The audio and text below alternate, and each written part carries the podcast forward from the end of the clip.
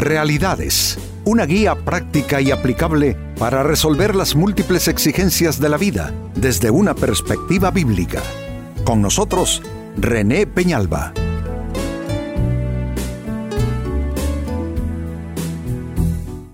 Amigos de Realidades, sean todos bienvenidos.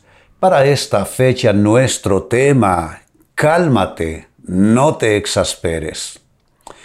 Con tanto problema que hay en la vida humana, en nuestra vida contemporánea, siglo XXI, presiones que no, que no experimentábamos eh, en otras épocas, es fácil eh, caer en un desarreglo de ánimo y comenzar a, manejar la vida, diría yo, de, mm, a base de, frustración, eh, personas irritadas, exasperadas, impacientes, uno se las encuentra por todo lugar, en las calles, manejando el auto, eh, en las tiendas, en el supermercado.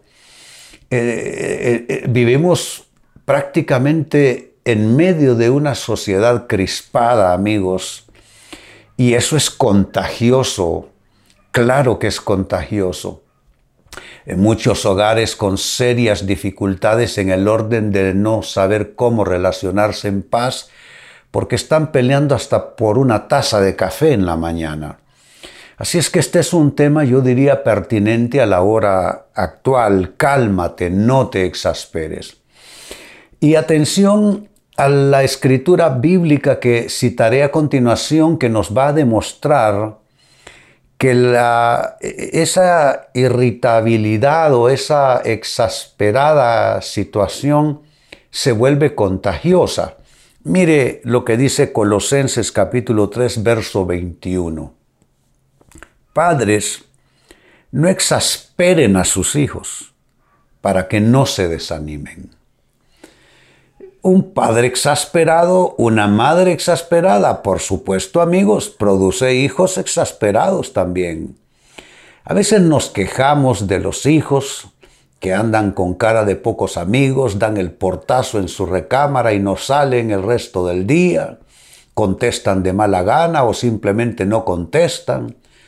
Pero en realidad eso muchas veces es producto de la atmósfera que eh, prevalece en esos hogares.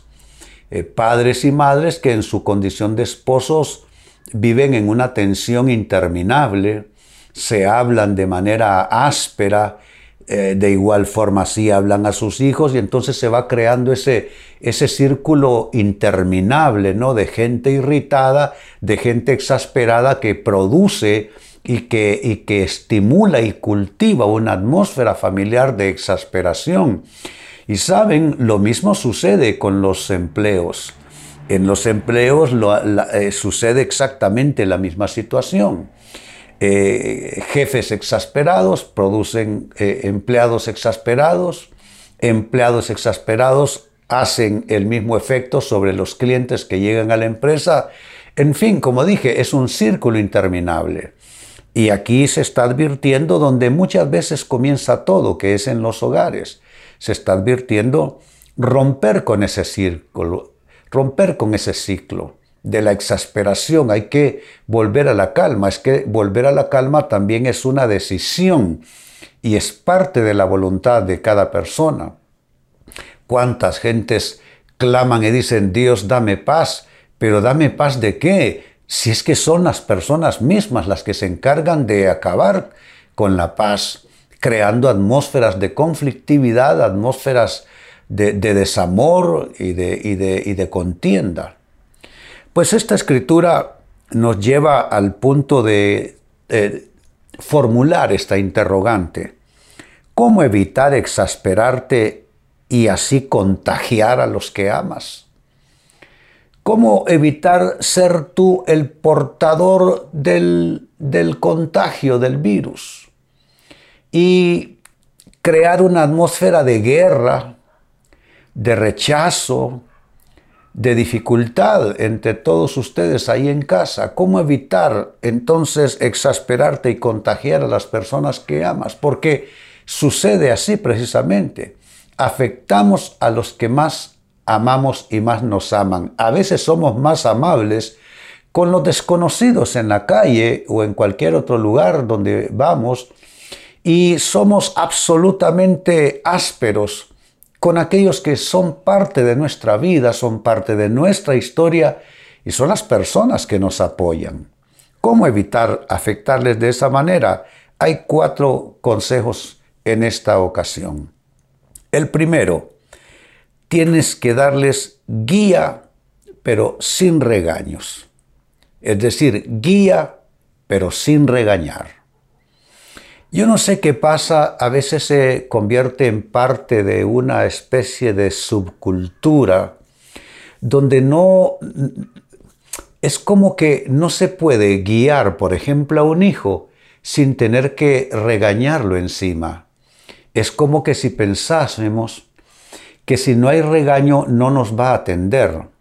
Igual sucede con los educadores también. Eh, igual sucede eh, en distintos otros círculos. Hay gente que va a las iglesias y de lo que se quejan es de una guía que va acompañada todo el tiempo de regaños por todo. Entonces, amigos, eh, guiar y regañar no necesariamente son compatibles entre ellos. La guía básicamente es una indicación del camino, eso es guiar, indicar el camino es señalar los obstáculos, indicar los riesgos, eh, señalar los costos que puede tener determinada elección, determinada decisión de las personas. Pero no necesitamos recurrir al regaño, a la exhortación, si queremos guiar. Y es importante que las personas logren diferenciar eso en nosotros, que se imparte guía ¿Se puede impartir guía eh, en tono enérgico? Por supuesto que sí, es que impartir guía no es, eh, no es dar eh, sugerencias en el tono más, más romántico, más melancólico.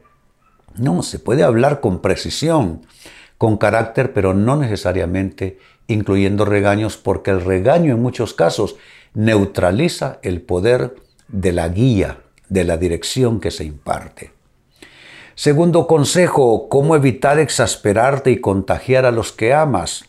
Aconseja, pero sin amenazas. Aconsejar sin amenazar es el consejo.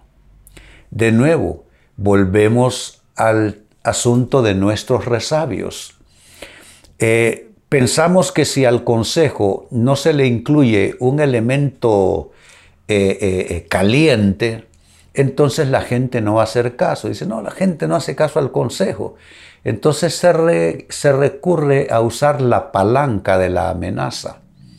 Pero yo no conozco, amigos, nadie que ha tenido un ambiente favorable y que a la vez esté plagado ese ambiente de amenazas. Las amenazas son intimidación, las amenazas producen temor, pero también las amenazas producen rebeldía en las personas. Entre más dictatorial es eh, quien está supuestamente dando el consejo o la guía, entre mayor sea el autoritarismo, más rebeldía se va a provocar en la gente. Y a estas alturas, amigos, les hablo no solamente de nuestros hogares, a nivel de sociedades, a nivel de gobierno, por ejemplo. Un gobierno que se vuelve autoritario solo va a generar una sociedad que se va a revelar tarde o temprano. Porque el autoritarismo, en principio, mm, solo, no sé, solo una persona con actitud cabizbaja, solo una persona con actitud servil o, una actitud eh, de esclavo va a poder vivir en paz así. Así es que en cualquier campo en que nosotros pongamos esto a manera de ejemplo, el resultado siempre será el mismo. Eso no trae buenos resultados, eso no sirve. Así es que si tú quieres evitar exasperarte y exasperar a los que están contigo, tienes que aprender a aconsejar sin amenazar. Y si ya lo has estado haciendo, comienza a corregirte. No más amenazas cuando des un consejo.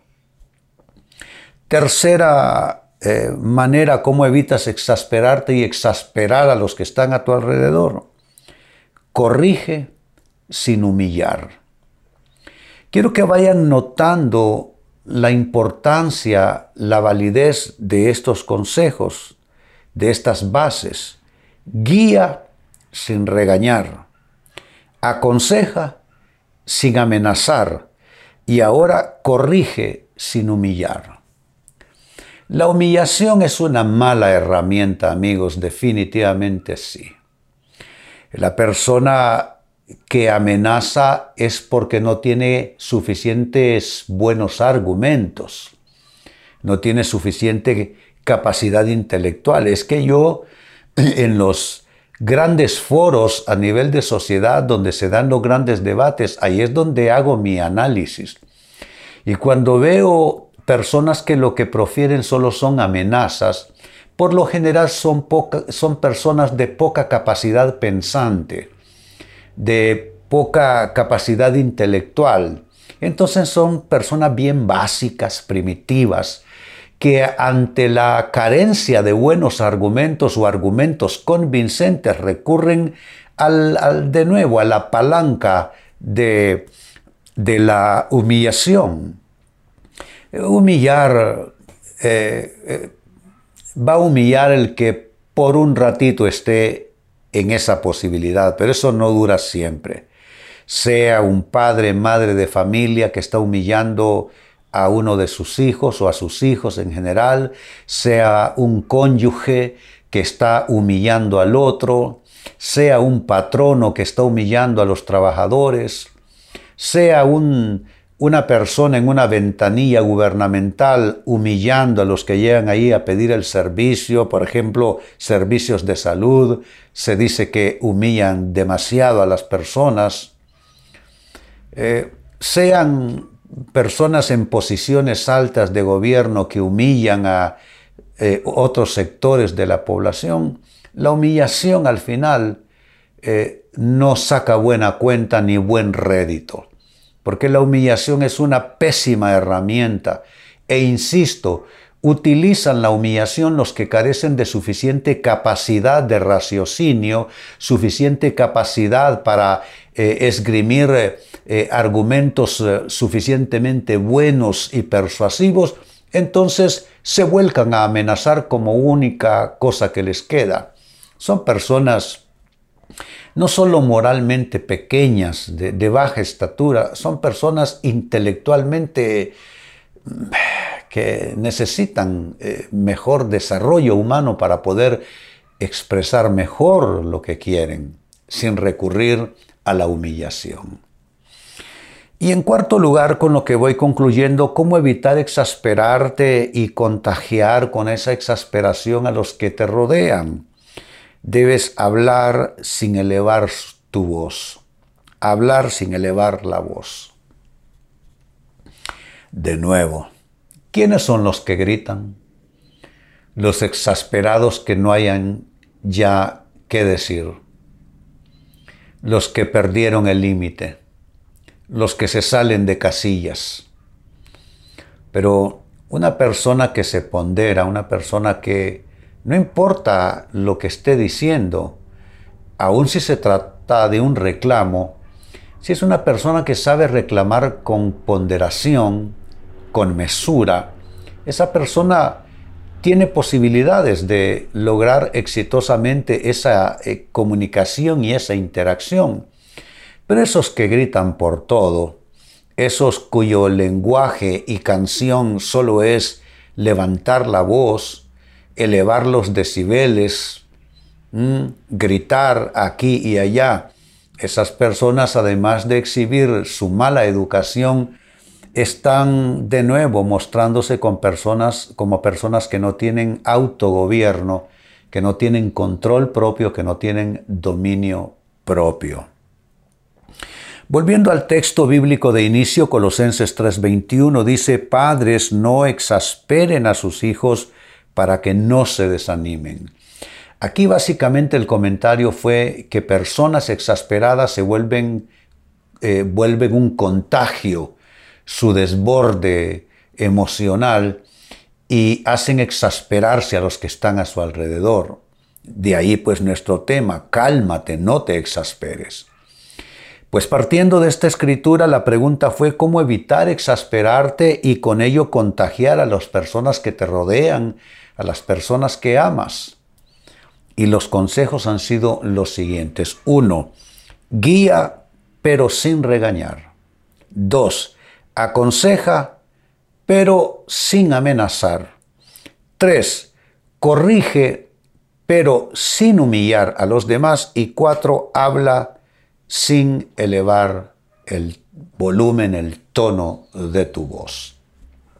Amigos, con esto cierro el tema, de igual manera me despido y les recuerdo que nuestro enfoque de hoy ha sido titulado Cálmate, no te exasperes. Hemos presentado Realidades con René Peñalba. Puede escuchar y descargar este u otro programa en renépenalba.net